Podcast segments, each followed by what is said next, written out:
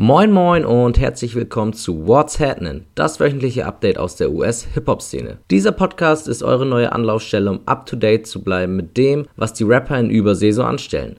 Danke an dieser Stelle fürs Einschalten und ich hoffe, es geht euch allen gut. Ich bin wie immer euer Host Benjamin und heute decken wir die Kalenderwoche 21 ab. Kanye hat sich wie zu erwarten zurückgezogen und mal keine Headlines produziert, mehr Spotlight also für andere. Unter anderem reden wir diese Woche über Nicki Minaj, Lil Xan, XXX Tentacion und Donald Glover aka Childish Gambino. Zudem habe ich am Ende noch eine kleine, zumindest für mich ist es eine, eine kleine Neuentdeckung für euch. Also, what's happening?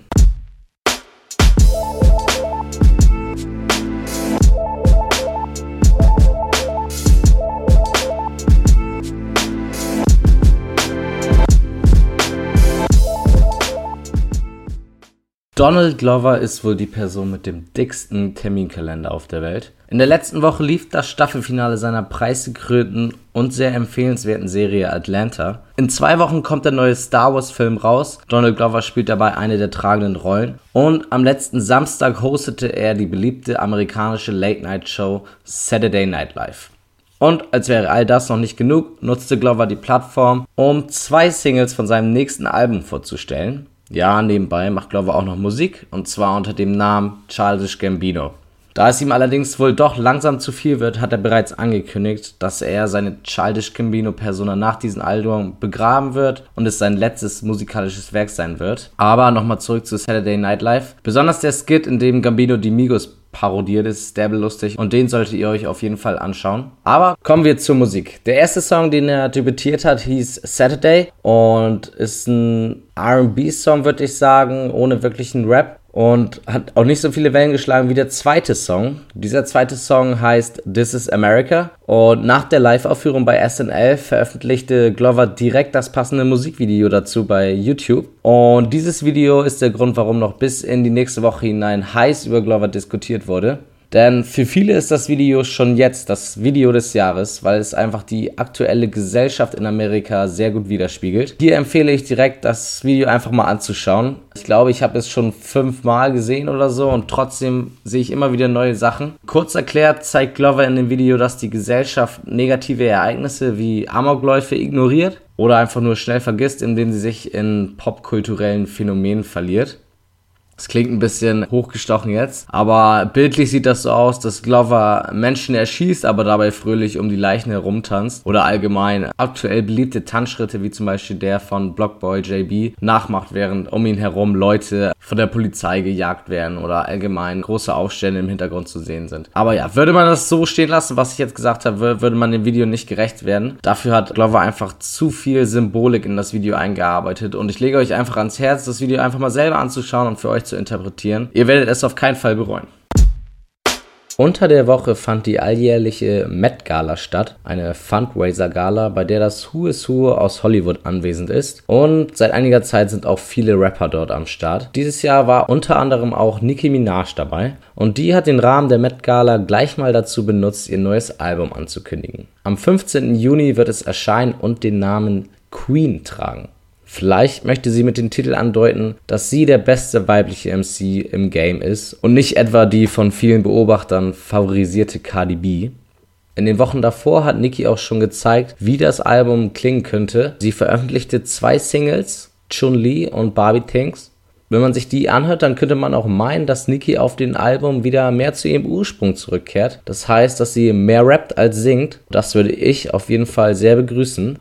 Aber müssen wir mal abwarten, wie, wie sich das weiterentwickelt. Übrigens, Cardi und Niki haben sich auch auf der Met Gala getroffen.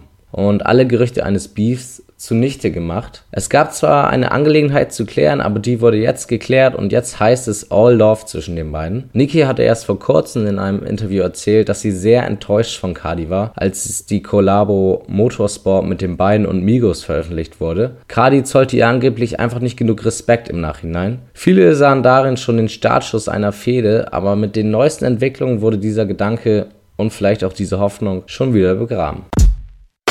Ein etwas erschreckendes bzw. alarmierendes Video gab es diese Woche von Lil Xan zu sehen. Letzten Monat schien noch alles perfekt für ihn zu sein. Er droppte nämlich sein meiner Meinung nach ganz gutes Debütalbum Total Xanarchy. Doch jetzt veröffentlicht Xan so etwas wie ein Hilferuf über Social Media. Das Video startet mit Zan, der uns Zuschauer fragt, ob wir sehen wollen, wie Mental Illness, also psychische Probleme, aussehen. Er zeigt dann sein Auto, eine Mercedes G-Klasse für diejenigen, die es interessiert, welches er selbst mit Hilfe seines Schlüssels mit Kratzspuren übersät hat. Er erklärt, dass er das aufgrund seiner mentalen Probleme gemacht hat. Diese kommen daher, dass er ein Sklave für sein Management ist. Er beschreibt weiter, dass er überhaupt keine Kontrolle über sein Leben hat, weder über sein Konto noch über das Auto, welches er nicht mal fahren darf. Und weiter geht es, dass er mentale Probleme hat und dass die Leute sich bestimmt über ihn lustig machen werden wegen dem Video. Aber das ist ihm egal. So endet das Video dann und ihr merkt, es ist ein sehr emotionales, sehr krasses Video und ich hoffe, die Leute in seiner Umgebung realisieren, dass es ihm offensichtlich nicht gut geht und dass sie ihm helfen müssen und dann hoffe ich, dass wir in nächster Zeit wieder was Positives von Little Zan hören, weil das ist echt nicht schön. Und auch diesen Freitag gab es wieder einige neue Musik. Erwähnen möchte ich hier drei Alben, allesamt von jungen Nachwuchsrappern. Zuerst haben wir da die Platte Beware the Book of Eli von Ski Mask the Slump God. Wir haben bereits letzte Woche über Skis Album im Zusammenhang mit seinem Management und Problemen mit ihm diesen gesprochen. Jetzt ist The Book of Eli auf jeden Fall auch offiziell draußen. Und nach einmaligen Anhören kann ich sagen, dass es schon ganz nice ist. Es ist jetzt kein Klassiker, aber zwei, drei nice Songs und geile Beats sind drauf. Das zweite Album heißt Activated und ist von T. Grizzly. Hier hatte ich leider noch nicht die Chance reinzuhören, aber die bisherigen Kritiken, die ich gesehen habe, deuten darauf hin, dass das Album ziemlich gut ist. Und auch diverse andere Rapper haben das Album geteilt, unter anderem auch Cardi B. Vielleicht auch ein kleiner Geheimtipp an dieser Stelle. Und das dritte Album war wiederum eine kleine Überraschung, denn ohne viel Promo droppte Playboy Carti sein Debütalbum Die Lit. Das konnte ich wiederum bereits anhören und es ist, ja, meiner Meinung nach solide. Aber wie immer, hört euch die Alben am besten selbst an und lasst mich wissen, was ihr von ihnen haltet. An dieser Stelle möchte ich auch nochmal kurz darauf hinweisen, dass auf der Instagram-Seite von What's Happening neue Alben gepostet werden, sobald sie veröffentlicht wurden. Wenn ihr also What's Happening da folgt, dann verpasst ihr keinen größeren Release mehr. Spotify sorgt mit einer neuen Politik für viel Gesprächsstoff. Am Donnerstag veröffentlichte der Streamingdienst, wohl als Antwort auf den öffentlichen Druck und den Druck von Werbepartnern, seine neue Hate Content und Hateful Conduct Policy. Regeln, mit denen sie gegen hasserfüllte Musik und gewalttätige Musiker vorgehen wollen. Demnach sei die Musik von solchen Künstlern zwar noch auf Spotify zu finden, allerdings supportet die Firma die Künstler nicht mehr. Das heißt, dass die Musik den Hörern nicht mehr vorgeschlagen wird und dass die Musik auch nicht mehr in populären Playlists wie zum Beispiel Web Caviar zu finden ist. Zwei Künstler hat es auch schon direkt getroffen. Zum einen ist das R. Kelly, dem schon seit Jahren Vorwürfe gemacht werden. Beispielsweise wurde er angeklagt, weil er einmal Kinderpornografie erstellt hat. Damals wurde er in dem Fall allerdings freigesprochen. Der zweite Künstler ist für diesen Podcast vielleicht etwas wichtiger, denn er ist einer der Newcomer im letzten Jahr im Hip-Hop und das ist XXX Tentacion.